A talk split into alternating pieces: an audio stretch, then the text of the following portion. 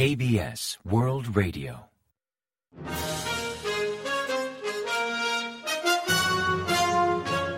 Informativo de KBS World Radio.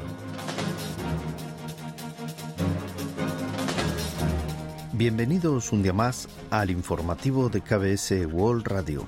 Les habla Javier Castañeda y tras el saludo les avanzamos los principales titulares del día 20 de octubre. Varios coreanos salen de Israel en un vuelo fletado por Japón. Corea eleva la alerta de viaje a Israel y Líbano.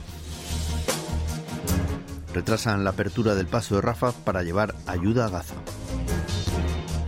Kim Jong-un apuesta por estrechar lazos con Rusia.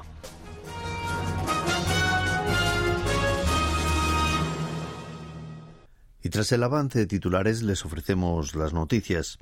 El gobierno japonés desplegó un operativo de evacuación de Israel el viernes 20 para garantizar la seguridad de sus ciudadanos y de otros extranjeros.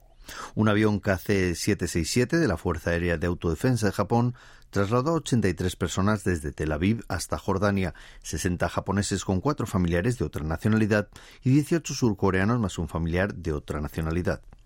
Según lo previsto, los evacuados llegarán al aeropuerto de Tokio Haneda en la madrugada del sábado 21.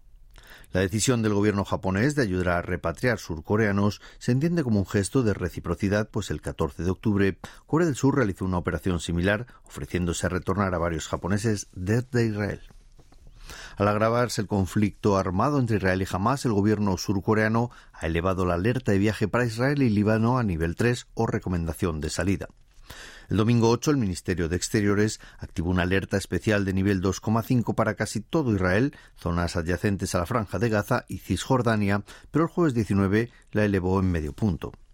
El sistema de alerta de exteriores se divide en cuatro niveles. Nivel 1 precaución de viaje, nivel 2 o restricción de viaje, nivel 3 o recomendación de salida y nivel 4 o prohibición de viaje, a las que se suma una alerta especial de nivel 2,5 para situaciones de riesgo inminente y por un máximo de 90 días.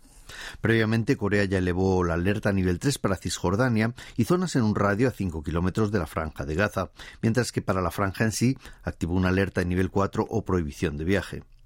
En cuanto a Líbano, si bien algunas zonas ya estaban en nivel 3, ahora han ampliado dicho nivel a todo el país.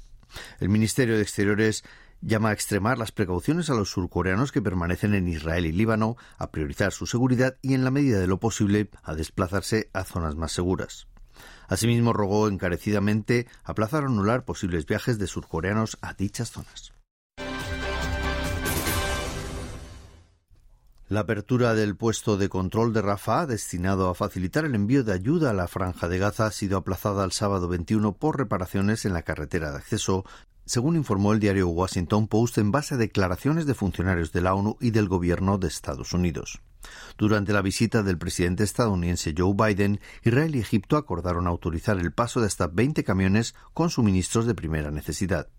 Pero al permitir solo la entrada de agua, alimentos y medicinas, los hospitales están al borde del colapso por los cortes de luz, al haber agotado ya el combustible.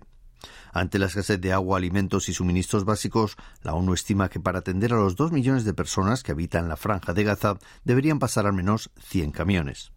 En tanto, el ministro de Defensa israelí señaló a las tropas en una visita fronteriza que, aunque observaban Gaza desde el exterior, pronto podían verla desde dentro, dejando entrever una inminente intervención terrestre.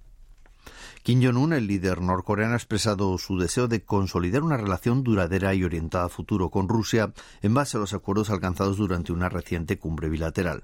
Según informó la Agencia Central de Noticias de Corea del Norte durante un encuentro con el ministro de Relaciones Exteriores ruso, Sergei Lavrov, el jueves 19, Kim enfatizó la necesidad de cooperar por el bienestar de ambos pueblos y por construir un Estado robusto.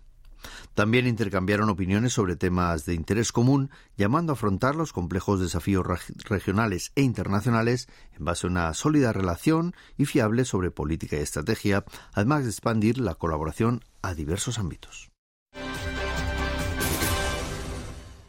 El gobierno surcoreano interpreta la reciente visita a Corea del Norte de Sergei Lavrov, ministro de Exteriores ruso, como un seguimiento de la cumbre ruso-norcoreana del pasado mes de septiembre.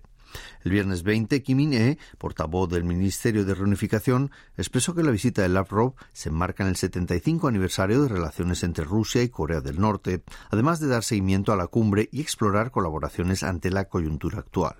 Kim sugirió que podrían haber tratado sobre cooperación en política, economía, cultura y tecnología, además de mostrar el agradecimiento de Moscú hacia Corea del Norte por su respaldo en el tema de Ucrania y consolidar su alianza frente a Estados Unidos.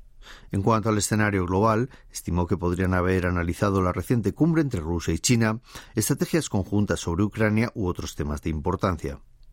En cuanto a los rumores del acuerdo de suministro de armas entre Rusia y Corea del Norte, reafirmó que la posición de Corea del Sur sigue siendo que todo acuerdo entre ambos países debe respetar las resoluciones del Consejo de Seguridad de la ONU y las normas internacionales. Corea del Norte ha advertido que el bombardeo estratégico estadounidense B-52, que hace poco aterrizó en Corea del Sur, es un objetivo a eliminar. La Agencia Central de Noticias de Corea del Norte publicó el viernes 20 que Estados Unidos debe ser consciente de que la península coreana se encuentra de facto en estado de guerra y que los activos estratégicos enviados desde el lado enemigo pasarán naturalmente a convertirse en los primeros objetivos a eliminar. La agencia criticó duramente a los responsables militares de Estados Unidos y Corea del Sur por amenazar con un ataque preventivo contra Corea del Norte frente a ese bombardero que aterrizó en la base surcoreana de Chongju el jueves 19, hecho que calificó de medida intencional de Estados Unidos para provocar una guerra nuclear. El artículo afirma que Corea del Norte considera esa medida como un grave acto militar contra el país y sigue de cerca los movimientos en la zona.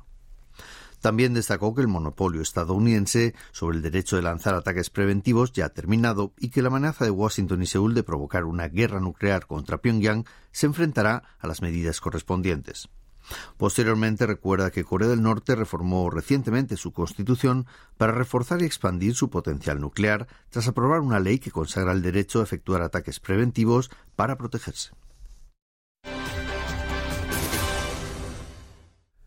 El gobierno surcoreano ha sugerido celebrar una reunión trilateral de ministros de Exteriores con China y Japón a finales de noviembre, propuesta que ha elevado a Beijing Tokio, según informó Kyodo News.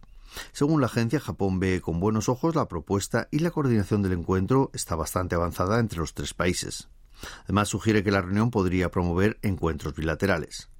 En tanto, un funcionario del Ministerio de Exteriores surcoreano explicó a los medios que ya han optado por reunirse en Pusan y una vez concreten la reunión de los cancilleres, fijarán fecha para una posible cumbre entre los líderes de los tres países. Generalmente los diálogos trilaterales entre Corea, China y Japón parten de encuentros a nivel técnico, prosiguen con una reunión de ministros de Exteriores y culminan con una cumbre entre los mandatarios. Si todo va según lo previsto, podrían celebrar una cumbre trilateral antes de fin de año.